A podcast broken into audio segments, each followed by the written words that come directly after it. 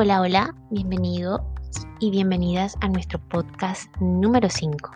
A continuación abordaremos las diferencias en el manejo de los conflictos si estos ocurren en regímenes que sean democráticos o en regímenes de corte dictatorial.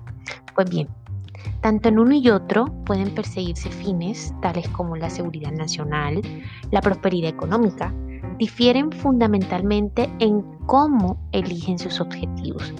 Conforme a los principios democráticos, aunque son un poco redundantes, las democracias se dotan de mecanismos para determinar los objetivos colectivos de la comunidad mediante la libre expresión y la opinión pública. Obviamente también interactúa con ello la actuación de los partidos políticos y grupos de interés organizados. En cambio, cuando hablamos del régimen dictatorial, definen los objetivos de las comunidades que gobiernan sin que existan mecanismos que los obliguen a tener en cuenta la opinión pública o los grupos de oposición organizados. Muchos dictadores, sin embargo, han experimentado lo difícil que puede resultar gobernar una población sumamente descontenta. Así algunos líderes de dictadura se han esforzado por cultivar el apoyo de determinados grupos de la sociedad, ejemplo la aristocracia, los empresarios, la clase trabajadora, algún grupo étnico, eh, un grupo religioso favorito o algún otro segmento de la población o de minorías como pueden ser mujeres, también puede ser la, la población LGTBI, ¿sí? Los dictadores pueden intentar convencer al conjunto de la población de que las políticas del gobierno las favorecen y en algunas ocasiones lo logran. Aún así, los dictadores nunca son tan permeables a las demandas de sus ciudadanos ni tan responsables ante ellos como los gobernantes electos. Evidentemente, un objetivo prioritario de todos los gobiernos reside en desactivar estos conflictos que surgen dentro de sus comunidades o colectividades de grupo humano. Ahora bien, una de las principales diferencias entre los gobiernos democráticos y los dictatoriales consiste en que los primeros afrontan los conflictos abiertamente es decir, mediante procedimientos que garantizan que el gobierno rendirá cuentas públicamente, mientras que los segundos los abordan a menudo de forma encubierta, privando a la población de información fiable y sin asumir ninguna responsabilidad. La democracia no es una receta para eliminar el conflicto, antes bien es un mecanismo para abordarlo de acuerdo con las reglas establecidas, conocidos por todos y ampliamente aceptadas. Ahora, en el marco de esta resolución de conflictos, podríamos decir y podemos eh, recordar, como lo escucharon en el podcast 1 y 2, la política es un proceso que tiene lugar dentro de una estructura de reglas y de procedimientos.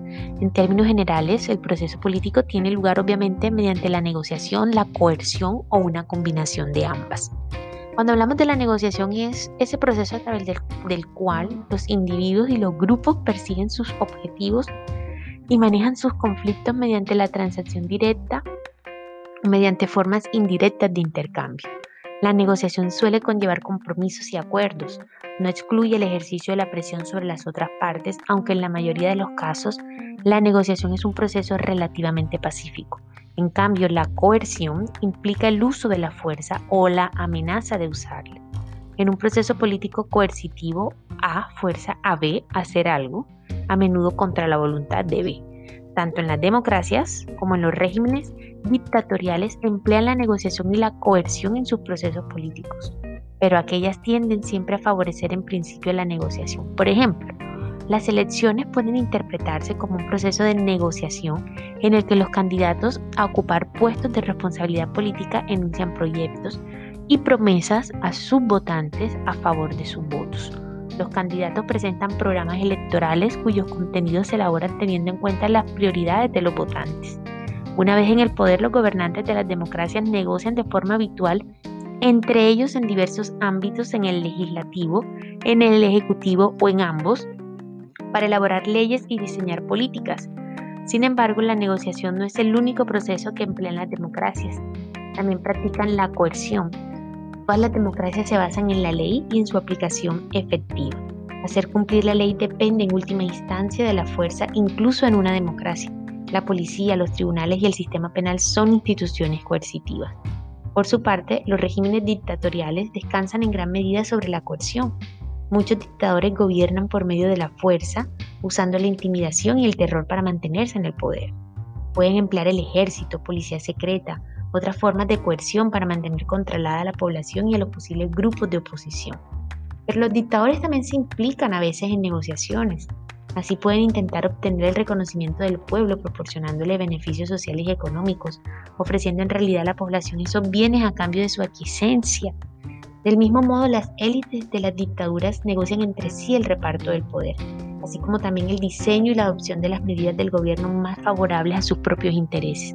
Democracias y dictaduras difieren asimismo en lo que se refiere al uso de ciertos mecanismos institucionales típicos del proceso político, además de las instituciones estatales, los partidos políticos y algunas organizaciones no gubernamentales o conocidas como ONG desempeñan un importante papel en la vida política contemporánea de muchos países. Los partidos políticos y los grupos de interés, por ejemplo, asumen a menudo esa importante función de facilitar la comunicación entre el gobierno, la comunicación entre el gobierno, la sociedad, y son conocidos como organizaciones intermedias, porque se sitúan obviamente entre uno y otro. En las democracias, el papel principal de los partidos consiste en formular propuestas políticas que reflejan las preferencias de los ciudadanos, así como en presentar candidatos para los cargos elegibles, dando de este modo al electorado la posibilidad de optar entre diferentes programas y representantes políticos. Los grupos de interés pueden expresar libremente las preferencias de diferentes colectivos sociales con respecto a los asuntos públicos que les conciernen.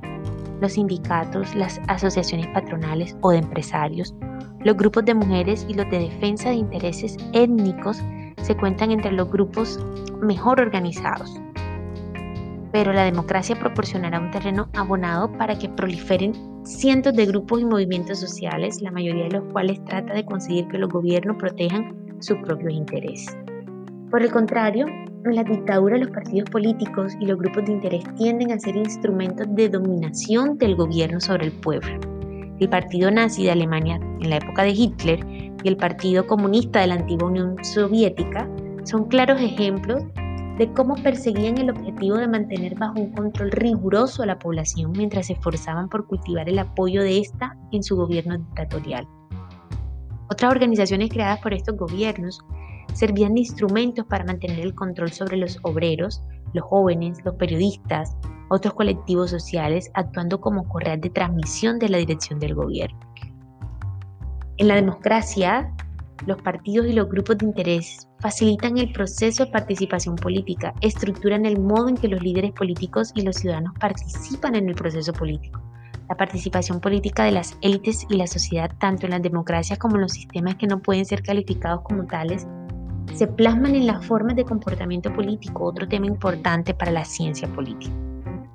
Por eso, cuando hablamos de, la ciencia política y del comportamiento político de las élites en las democracias, trata de identificar esas pautas que son observables entre las personas que eh, nosotros pudiésemos ubicar que tienen una aspiración de un liderazgo político.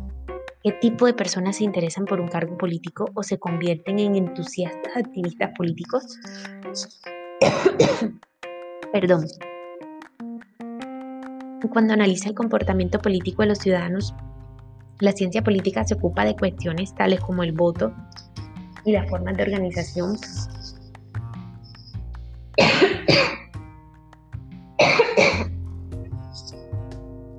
Perdón, para la acción colectiva. Por ejemplo, la participación en manifestaciones, actos de protesta. Además de abordar cuestiones sobre la participación y otras formas de comportamiento político, los estudiosos de la ciencia política de la sociedad y las élites se interesan particularmente por las actitudes básicas de las personas hacia las instituciones y los representantes políticos. Por ejemplo, sobre el grado en que confían en su gobierno, toleran la diversidad de opiniones, la diversidad de género, apoyan los acuerdos alcanzados entre las élites. Por lo general, estas actitudes se pueden conocer por medio de encuestas, por la percepción que hay en la comunidad con las personas las cosas, a pesar de, algunas limitaciones, se pueden hacer observaciones sistemáticas sobre el comportamiento y la cultura política en esos regímenes. Por citar algunos ejemplos, algunas dictaduras se han enfrentado a colectivos que no han temido manifestar su descontento a pesar del poder coercitivo ejercido por los gobernantes.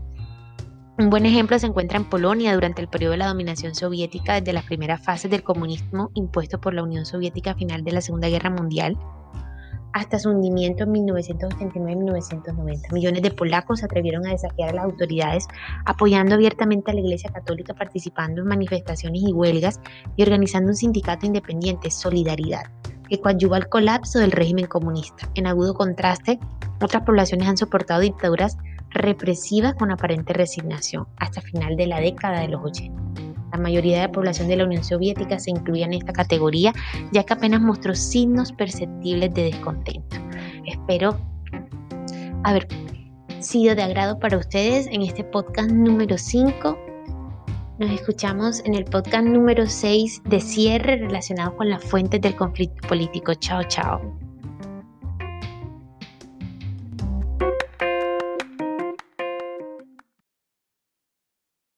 Hola, hola, bienvenido y bienvenidas a nuestro podcast número 5.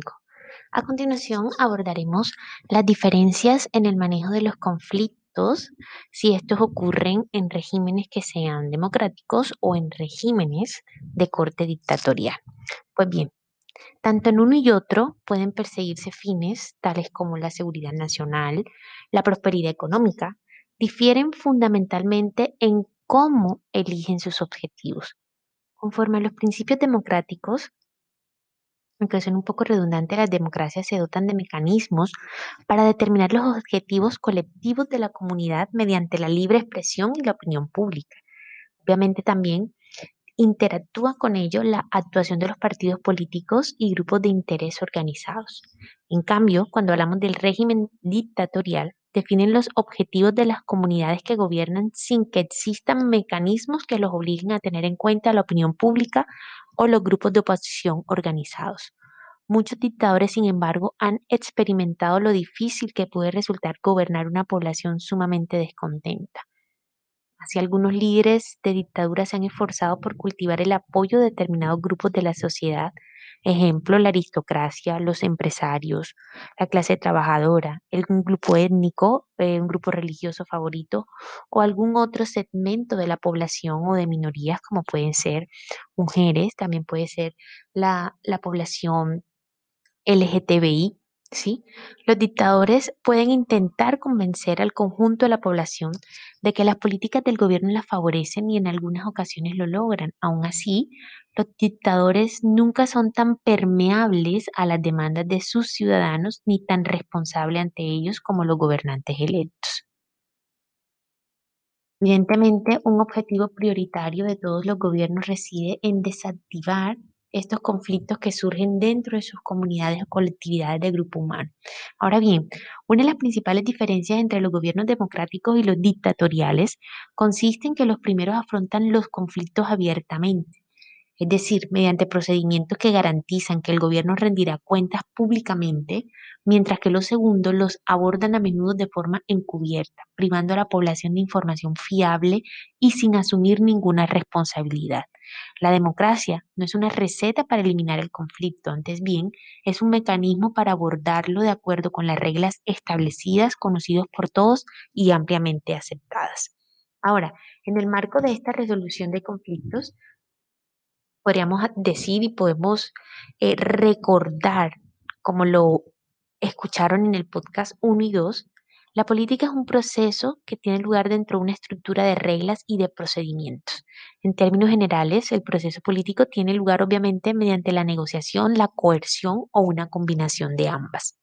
Cuando hablamos de la negociación es ese proceso a través del, del cual los individuos y los grupos persiguen sus objetivos y manejan sus conflictos mediante la transacción directa mediante formas indirectas de intercambio. La negociación suele conllevar compromisos y acuerdos. No excluye el ejercicio de la presión sobre las otras partes, aunque en la mayoría de los casos la negociación es un proceso relativamente pacífico. En cambio, la coerción implica el uso de la fuerza o la amenaza de usarla. En un proceso político coercitivo, A fuerza a B hacer algo, a menudo contra la voluntad de B. tanto en las democracias como en los regímenes dictatoriales, emplean la negociación y la coerción en sus procesos políticos, pero aquellas tienden siempre a favorecer en principio la negociación. Por ejemplo, las elecciones pueden interpretarse como un proceso de negociación en el que los candidatos a ocupar puestos de responsabilidad política enuncian proyectos y promesas a sus votantes a favor de sus votos. Los candidatos presentan programas electorales cuyos contenidos se elaboran teniendo en cuenta las prioridades de los votantes. Una vez en el poder, los gobernantes de las democracias negocian de forma habitual entre ellos en diversos ámbitos en el legislativo, en el ejecutivo o en ambos, para elaborar leyes y diseñar políticas. Sin embargo, la negociación no es el único proceso que emplean las democracias. También practican la coerción. Todas las democracias se basan en la ley y en su aplicación efectiva. Hacer cumplir la ley depende en última instancia de la fuerza, incluso en una democracia. La policía, los tribunales y el sistema penal son instituciones coercitivas. Por su parte, los regímenes dictatoriales descansan en gran medida sobre la coerción. Muchos dictadores gobiernan por medio de la fuerza, usando la intimidación y el terror para mantenerse en el poder.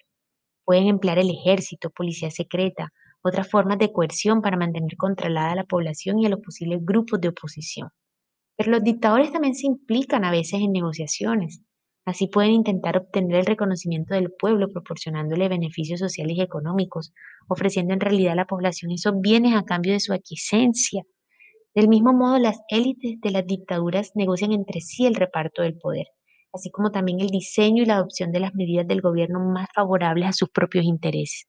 Democracias y dictaduras difieren asimismo en lo que se refiere al uso de ciertos mecanismos institucionales típicos del proceso político, además de las instituciones estatales, los partidos políticos y algunas organizaciones no gubernamentales o conocidas como ONG desempeñan un importante papel en la vida política contemporánea de muchos países. Los partidos políticos y los grupos de interés, por ejemplo, asumen a menudo esa importante función de facilitar la comunicación entre el gobierno, la comunicación entre el gobierno, la sociedad, y son conocidos como organizaciones intermedias, porque se sitúan obviamente entre uno y otro. En las democracias, el papel principal de los partidos consiste en formular propuestas políticas que reflejan las preferencias de los ciudadanos, así como en presentar candidatos para los cargos elegibles, dando de este modo al electorado la posibilidad de optar entre diferentes programas y representantes políticos. Los grupos de interés pueden expresar libremente las preferencias de diferentes colectivos sociales con respecto a los asuntos públicos que les conciernen. Los sindicatos, las asociaciones patronales o de empresarios, los grupos de mujeres y los de defensa de intereses étnicos se cuentan entre los grupos mejor organizados.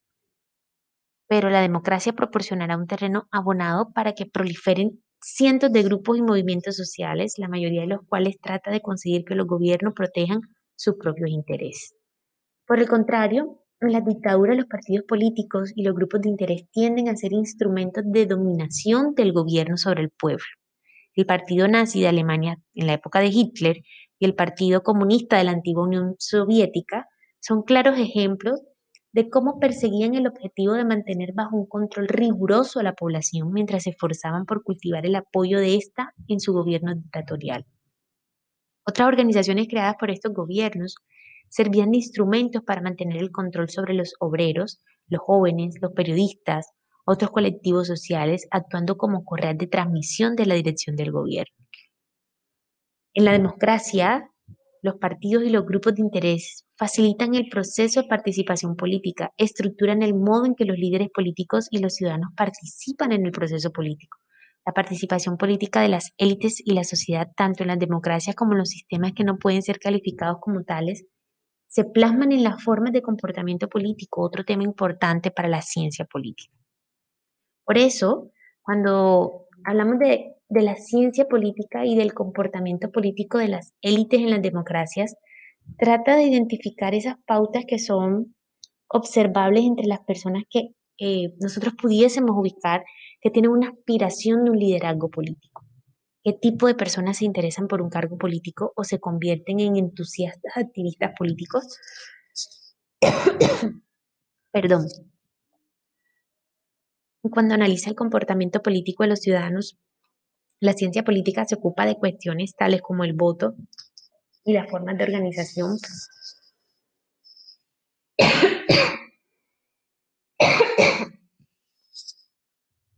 Perdón, para la acción colectiva. Por ejemplo, la participación en manifestaciones, actos de protesta. Además de abordar cuestiones sobre la participación y otras formas de comportamiento político, los estudiosos de la ciencia política de la sociedad y las élites se interesan particularmente por las actitudes básicas de las personas hacia las instituciones y los representantes políticos. Por ejemplo, sobre el grado en que confían en su gobierno, toleran la diversidad de opiniones, la diversidad de género, apoyan los acuerdos alcanzados entre las élites. Por lo general, estas actitudes se pueden conocer por medio de encuestas, por la percepción que hay en la comunidad con las personas. Las cosas a pesar de, algunas limitaciones, se pueden hacer observaciones sistemáticas sobre el comportamiento y la cultura política en esos regímenes. Por citar algunos ejemplos, algunas dictaduras se han enfrentado a colectivos que no han temido manifestar su descontento a pesar del poder coercitivo ejercido por los gobernantes. Un buen ejemplo se encuentra en Polonia durante el periodo de la dominación soviética desde las primeras fases del comunismo impuesto por la Unión Soviética a final de la Segunda Guerra Mundial hasta su hundimiento en 1989-1990. Millones de polacos se atrevieron a desafiar a las autoridades, apoyando abiertamente a la Iglesia Católica, participando en manifestaciones y huelgas y organizando un sindicato independiente, Solidaridad, que coadyuva al colapso del régimen comunista. En agudo contraste, otras poblaciones han soportado dictaduras represivas con aparente resignación hasta final de la década de los 80. La mayoría de la población de la Unión Soviética se incluía en esta categoría, ya que apenas mostró signos perceptibles de descontento. Espero haber sido de agrado para ustedes en este podcast número 5. Nos escuchamos en el podcast número 6 de cierre relacionado con las fuentes del conflicto político. Chao, chao. Hola, hola, bienvenido y bienvenidas a nuestro podcast número 5. A continuación abordaremos las diferencias en el manejo de los conflictos si estos ocurren en regímenes que sean democráticos o en regímenes de corte dictatorial. Pues bien, tanto en uno y otro pueden perseguirse fines tales como la seguridad nacional, la prosperidad económica, difieren fundamentalmente en cómo eligen sus objetivos. Conforme a los principios democráticos, aunque son un poco redundantes, las democracias se dotan de mecanismos para determinar los objetivos colectivos de la comunidad mediante la libre expresión y la opinión pública. Obviamente también interactúa con ello la actuación de los partidos políticos y grupos de interés organizados.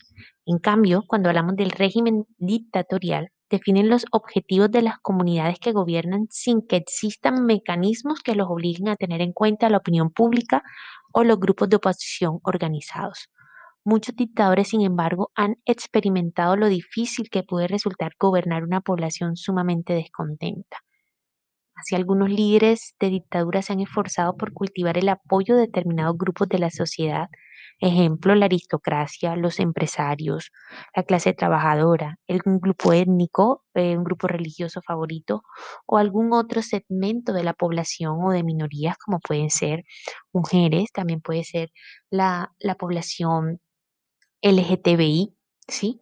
Los dictadores pueden intentar convencer al conjunto de la población de que las políticas del gobierno las favorecen y en algunas ocasiones lo logran. Aún así, los dictadores nunca son tan permeables a las demandas de sus ciudadanos ni tan responsables ante ellos como los gobernantes electos. Evidentemente, un objetivo prioritario de todos los gobiernos reside en desactivar estos conflictos que surgen dentro de sus comunidades o colectividades de grupo humano. Ahora bien, una de las principales diferencias entre los gobiernos democráticos y los dictatoriales consiste en que los primeros afrontan los conflictos abiertamente, es decir, mediante procedimientos que garantizan que el gobierno rendirá cuentas públicamente, mientras que los segundos los abordan a menudo de forma encubierta, privando a la población de información fiable y sin asumir ninguna responsabilidad. La democracia no es una receta para eliminar el conflicto, antes bien, es un mecanismo para abordarlo de acuerdo con las reglas establecidas, conocidos por todos y ampliamente aceptadas. Ahora, en el marco de esta resolución de conflictos, podríamos decir y podemos eh, recordar, como lo escucharon en el podcast 1 y 2, la política es un proceso que tiene lugar dentro de una estructura de reglas y de procedimientos. En términos generales, el proceso político tiene lugar obviamente mediante la negociación, la coerción o una combinación de ambas. Cuando hablamos de la negociación es ese proceso a través del, del cual los individuos y los grupos persiguen sus objetivos y manejan sus conflictos mediante la transacción directa o mediante formas indirectas de intercambio. La negociación suele conllevar compromisos y acuerdos. No excluye el ejercicio de la presión sobre las otras partes, aunque en la mayoría de los casos la negociación es un proceso relativamente pacífico. En cambio, la coerción implica el uso de la fuerza o la amenaza de usarla. En un proceso político coercitivo, A fuerza a B hacer algo, a menudo contra la voluntad de B. Tanto en las democracias como en los regímenes dictatoriales emplean la negociación y la coerción en sus procesos políticos, pero aquellas tienden siempre a favorecer en principio la negociación. Por ejemplo, las elecciones pueden interpretarse como un proceso de negociación en el que los candidatos a ocupar puestos de responsabilidad política enuncian proyectos y promesas a sus votantes a favor de sus votos. Los candidatos presentan programas electorales cuyos contenidos se elaboran teniendo en cuenta las prioridades de los votantes.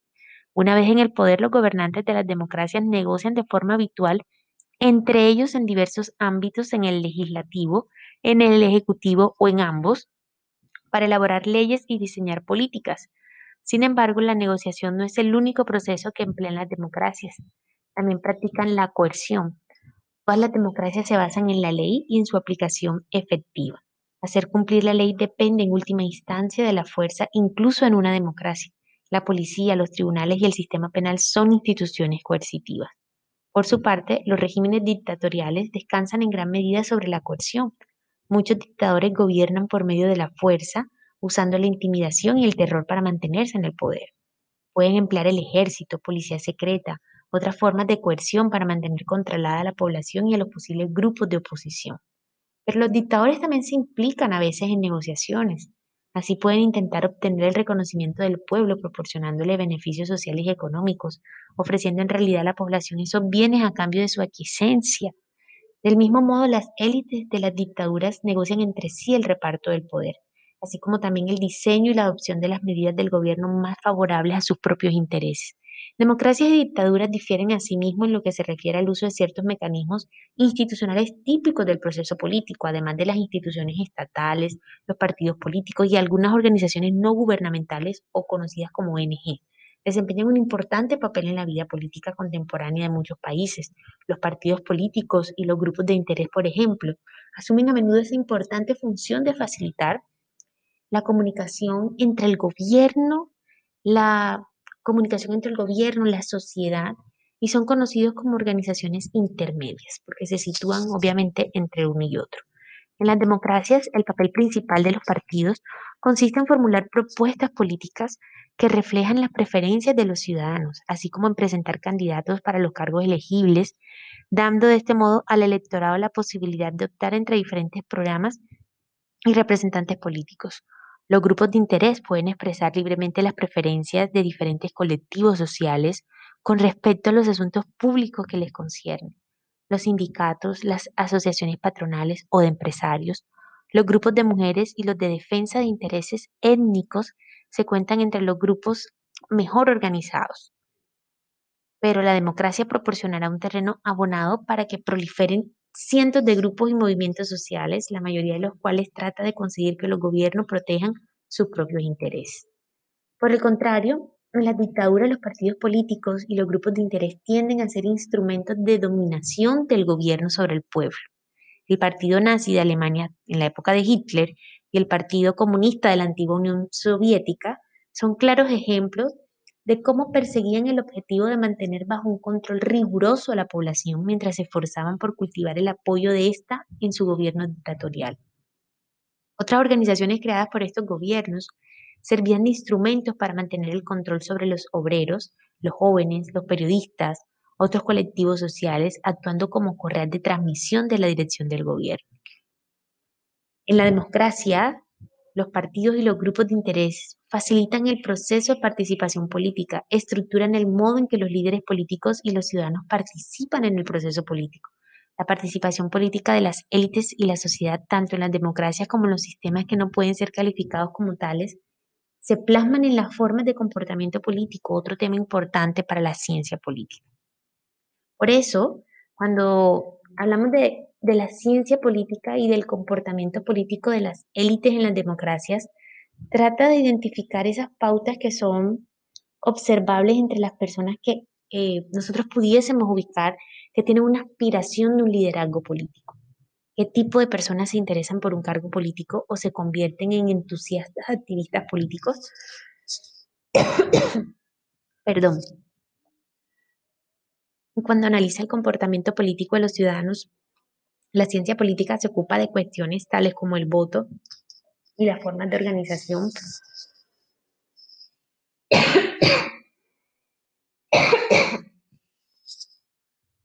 perdón, para la acción colectiva.